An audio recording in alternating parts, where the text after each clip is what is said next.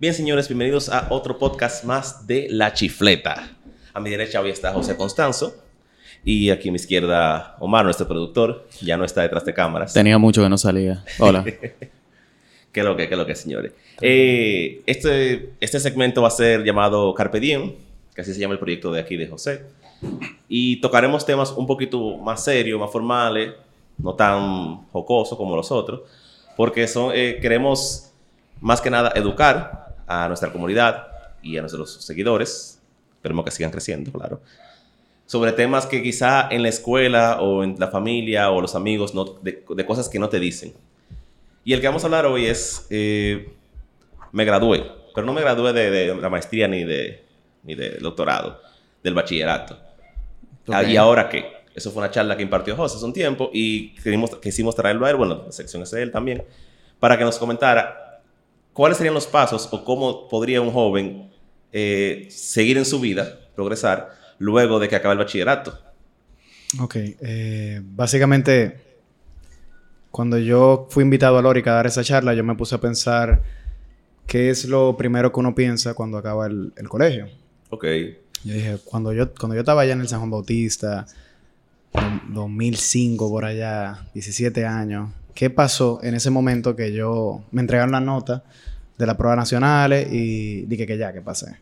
Yes. En realidad, yo me sentí... Primera convocatoria, pásate. Sí, sí. Sí, Yo me- todo pero tú sabes que eso fue un fraude total ahí, ¿verdad? Sí, sí, claro, claro, claro. eso fue feísimo. Atención, Ministerio de Educación. Eso, los profesores, los profesores estaban ahí ¡ah!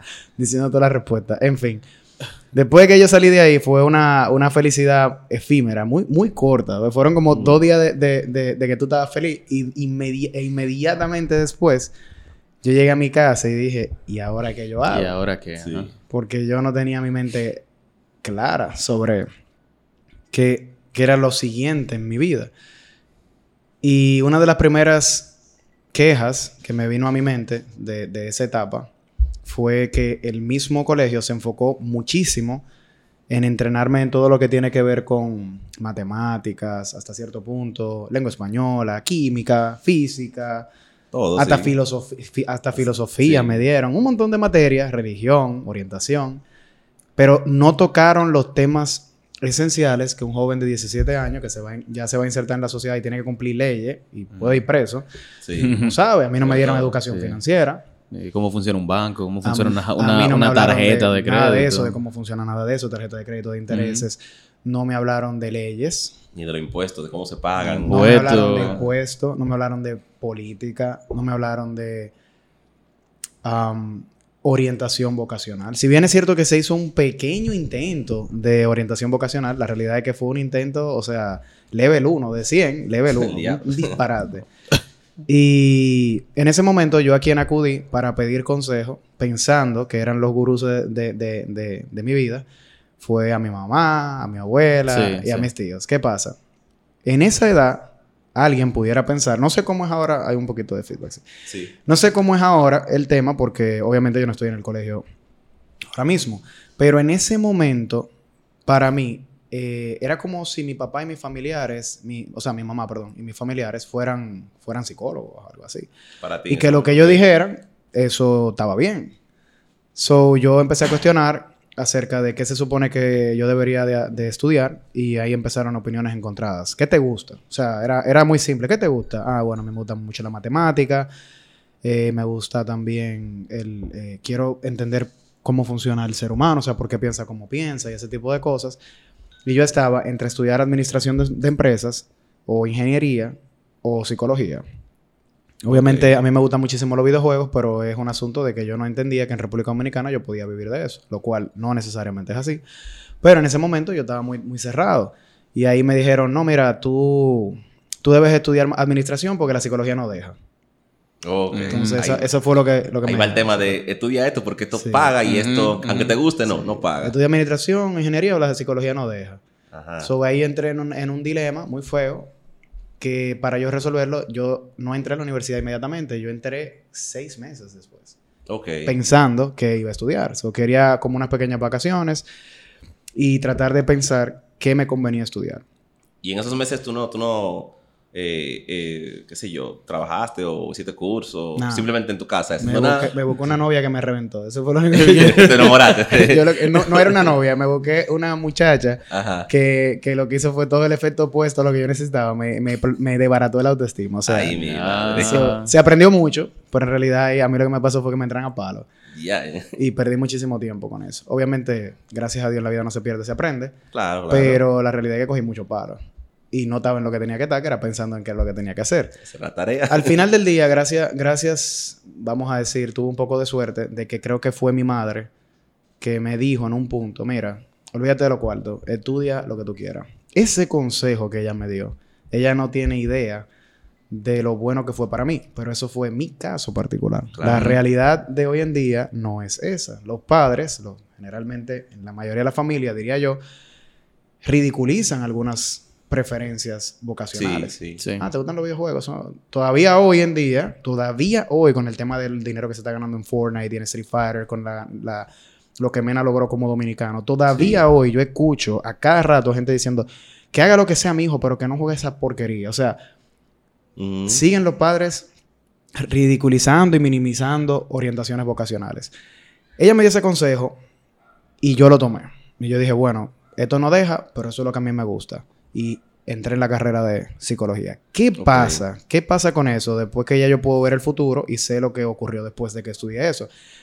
Yo cometí un error muy grande. Fue yo, yo empecé a estudiar psicología clínica, a mí, digo, laboral, porque era la que pagaba más de las dos, supuestamente. la que- pero yo no hice un estudio en ese momento acerca de, después de que me graduara de psicólogo, a dónde yo se supone que iba a trabajar. Yo Exacto, simplemente tenía una idea de que se supone que era más fácil conseguir trabajo. Sí. Y Pero ya. Tú, Pero- tú pero- asumiste que, ah, ya me gradué, mira mi título, Y lo, me van a llover los trabajos. Sí. Lo Yo- cual. yo entré a no. Que estudiar. todavía creo que mucha gente piensa así. Sí, sí. Yo, yo entré a estudiar con esa mentalidad de que, bueno, estudiar, me gradúo y ready.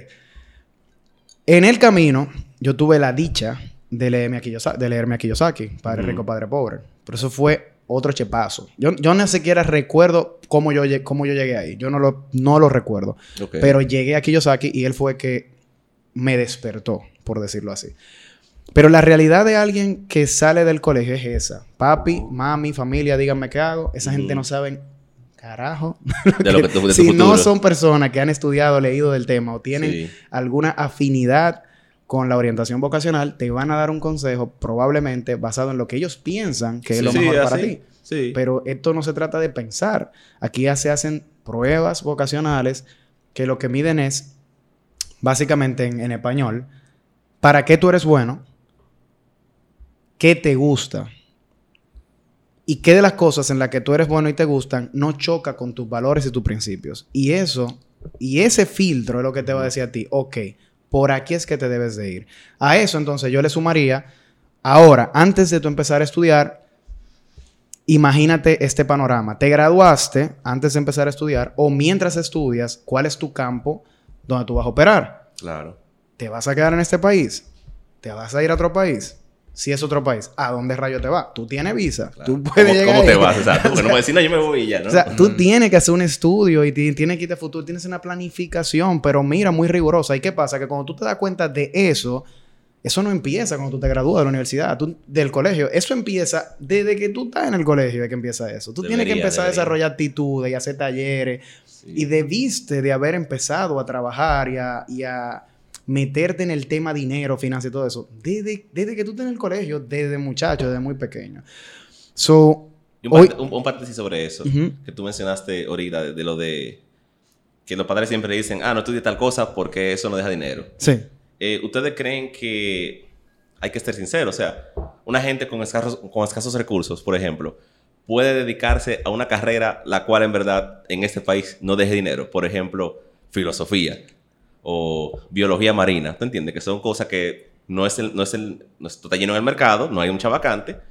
Y quizá tú, claro, tú puedes vivir de eso, pero no va a ser tan fácil como tú vivir haciendo una carrera que sí tenga más salida en, en este país. Sí. Vamos, vamos, con ¿Tú te con Xomar primero, que ya yo hablamos. Ah, Eh, bueno, yo creo que, como dice José, antes de tú meterte a estudiar una, una carrera de esa, tú tienes que pensar en dónde tú vas a parar. Una vez que ya tú te gradúes, ¿tú te vas a quedar en el país? O sea, eh, Porque a lo mejor aquí no tiene mucha salida. Exacto. Pero en otro país, sí. Y a lo mejor tú quieras trabajar para esa, o sea, con esa, con esa meta en Claro. mente. Entonces, es, un- es un, po- un tema un poquito Sí. complicado, digo yo. Que... Yo diría que exacto, que tiene que basarse... Y si tú no te puedes ir. Exacto, ahí, ahí. ¿Ya dónde, dónde tú vas? O sea, O sea, gastaste, ¿qué? Cuatro años de tu vida estudiando algo que realmente no tiene salida en el país. Quizás, quizás tú consigas un trabajo dentro del área que tú estudiaste. Quizás. A lo mejor no. ¿no es Yo pienso. La vida, la vida, si tú te pones a mirarla eh, en retrospectiva, tú te das cuenta que es riesgos que tú asumes. En Sí. todos los momentos de tu vida tú estás asumiendo riesgos. Cada día tú asumes riesgos. La decisión de la carrera, que es probablemente una de las más críticas de toda la vida, si no la más crítica, Sí. eh, tiene que ponderarse con lupa. Y cuando tú dices, yo soy dominicano y quiero ser profesor de filosofía, yo no descartaría que porque tú seas dominicano y eso no deje, entre comillas, tú no lo debas hacer. Ahora, lo que tú sí tienes que hacer es crear, diseñar ese plan de qué yo tengo que hacer para ser un buen profesor de filosofía, cómo monetizo la carrera. Ese término uno no lo conoce, uno tiene ni put- nada de idea de, de en, el, en el colegio, ni a veces ni, ni siquiera en la universidad, de qué es eso de monetizar. Uno lo empieza a escuchar de que con el tema de, los youtubers y todo Sí. eso, pero Mm. todo se monetiza. Entonces, tú dices, ok, yo voy a ser profesor de filosofía, ¿cómo lo monetizo? Gracias a la tecnología, hoy en día, al internet, usted puede vivir de lo que sea, hasta en Twitch hablando porquería y cocinando. Eh, cocinando malo, no estoy hablando de un profesional. eh. Usted se pone a cocinar ahí con unos chorcitos y hace chistes y, y usted vive de eso. So, hoy en día tenemos muchas opciones que antes, antes no existían. Por eso eh, Gary Vee, por ejemplo, habla mucho de Ah, que sí. aprovechen, porque eso no es algo que se va a ver para siempre y ni, ni, ni, ni, ni fue lo... Esa oportunidad no la tuvieron muchísimas personas antes que nosotros, la generación antes que nosotros. So, tú puedes ser un profesor de filosofía y vivir de eso, pero tú tienes que, tienes que entender qué tú vas a necesitar. Tú tienes aptitudes o, y vocación, o sea, te gusta salir delante de una cámara, tener un canal, porque no necesariamente se limita a ser profesor de filosofía en la UAS, ni, ni en un colegio, o sea, tú puedes ser profesor de filosofía en YouTube. Ahora, ¿te gusta? ¿Te gusta estar delante de la cámara? ¿Te gusta lidiar con gente? ¿Te gusta lidiar con haters? ¿Te gusta que te critiquen? O sea, Sí, hay un montón de cosas que tú tienes que analizar antes de hacerlo para saber si tú estás dispuesto a, a pelear esa batalla. Si, como dice Omar, te quieres ir del país, eso tú tienes que hacerlo con lupa y empezar a escribir todo lo que tú necesitas para llegar a ese punto. Mira, es tan riguroso el estudio que tú tienes que hacer antes de tomar la decisión que yo me atrevería a decir que tomarla solo, sin, sin un profesional al lado tuyo que te guíe, que sepa de eso, es una locura. Y eso fue lo que nosotros hicimos, lo que amo. Sí. Es como ir al gimnasio. Vamos a poner el ejemplo. Yo voy al gimnasio, mira, yo, yo quiero ir al gimnasio, yo me quiero poner fuerte, uh, uh, y, y yo le voy en internet un par de cositas de, que de dieta, ya, y de proteína ya, y de carbohidratos, y le voy a dar como un psicópata. Muy probablemente te explota un brazo, una pierna o algo, te lesiones, o dura un año de quedándole y tú estás más flaco que cuando empezaste. Sí. Tú contratas un trainer.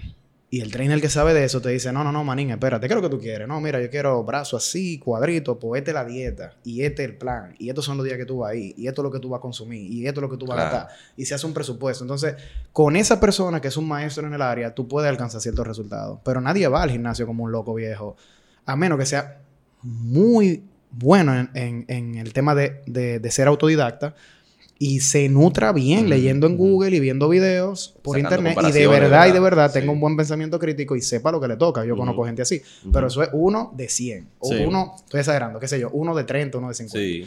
Eh, así mismo, así mismo de ridículo es cuando una persona sale de, o sea, empieza a estudiar y se mete en la universidad y le da para allá. Por eso, yo diría que por eso, vamos a, a citar a Gonzalo, dije que esa es la causa de la delincuencia, no mentira.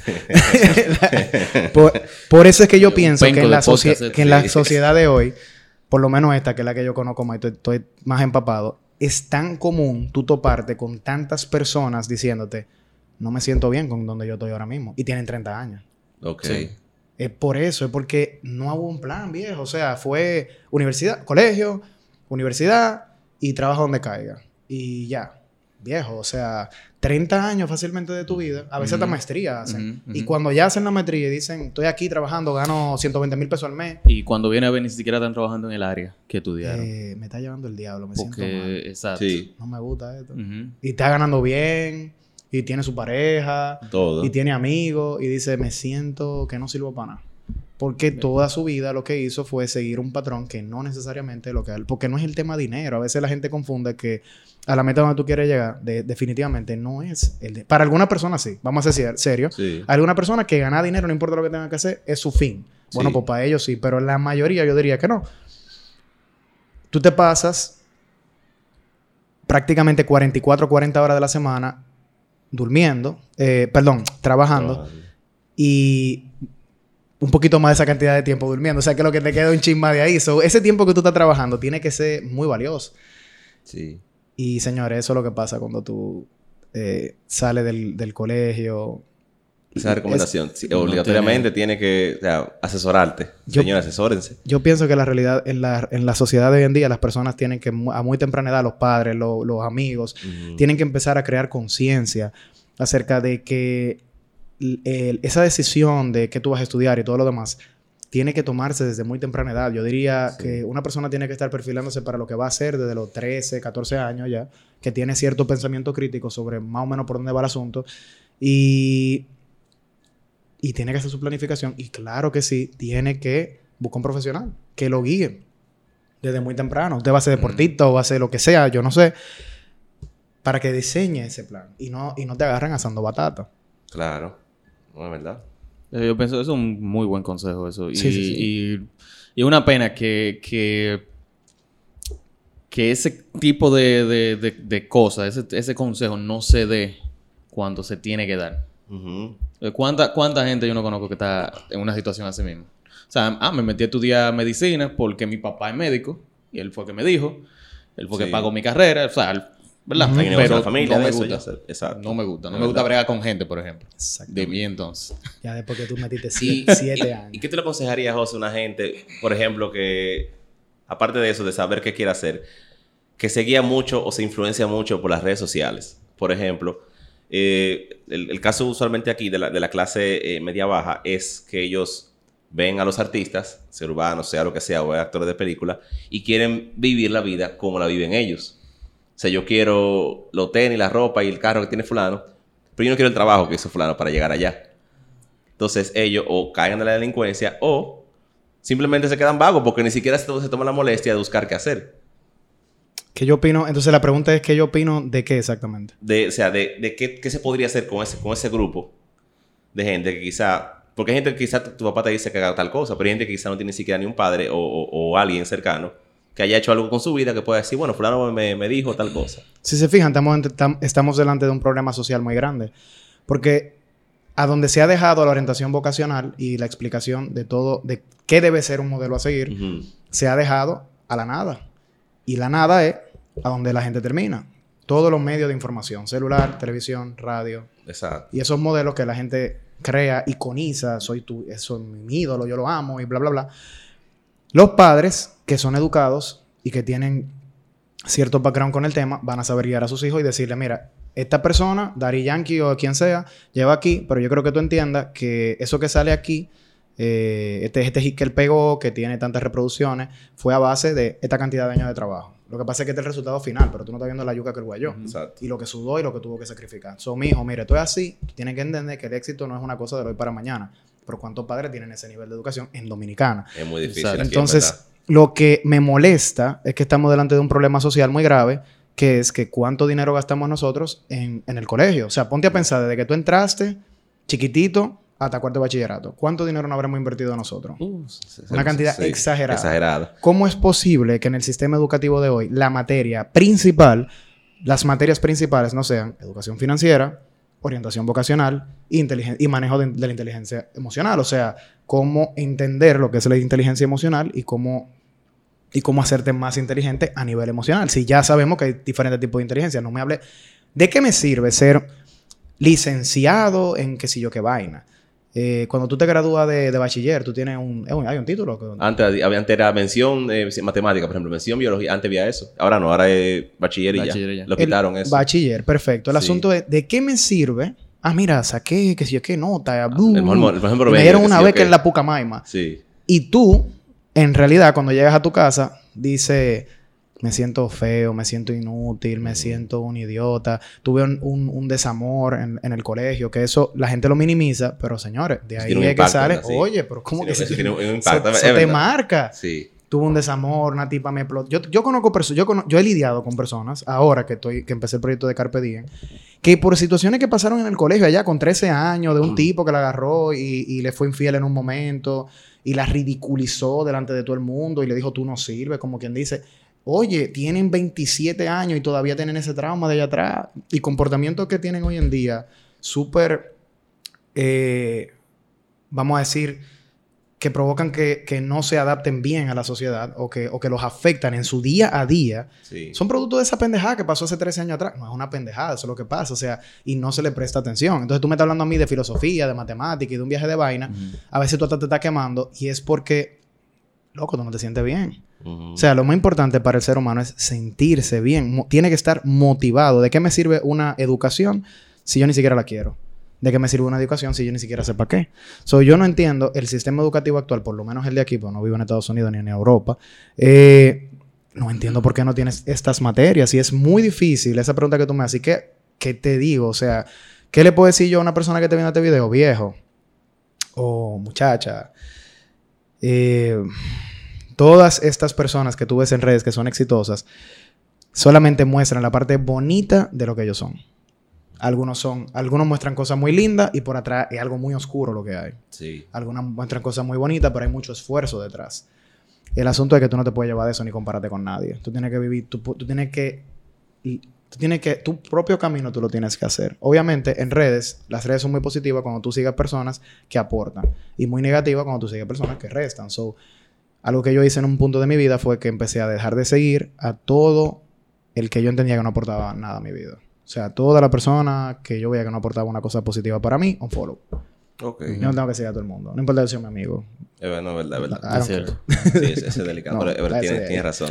Es cierto, es cierto. Eh, Podemos cortar ahí ya, creo yo, que está, está nítido, sí.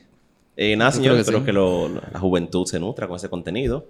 Eh, sigan aquí a José Constanzo. Eso tuvimos, tuvimos handle, ¿verdad? Sí, José Constanzo. Sí, José sí, bueno. bajo Constanzo. Exacto. ¿Tú estás, tú estás haciendo consulta ahora mismo? ¿Estás recibiendo consulta? Eh, o- yo no puedo hacer nada con mi asistencia hasta febrero por el tema de la tienda. Ah, bueno, bueno. Estoy consumido todas las horas del mundo del día en eso. Bueno, Pero ya en febrero, eh, obviamente estoy todavía con mi proyecto por vocación, lo estoy haciendo free. Y Oh. ya, ver- ya veremos de aquí a febrero qué pasa. Ok, ok. Ya no, de ahí, de ahí cobran más o menos mil y pico la hora de dólares. Y pueden pasar por aquí por la gente de Chifleta y nosotros gestionamos eso. Eh, suscríbanse al canal, sigan a José, sigan también a nosotros. Estamos en Spotify de nuevo, para el que no se... ah, no, ah, no se suscribe y no da follow, eh. uno le da follow. Para que le den follow a Sí, le Spotify. da follow a Spotify. Eso. Y nada, señores, hablamos ahorita.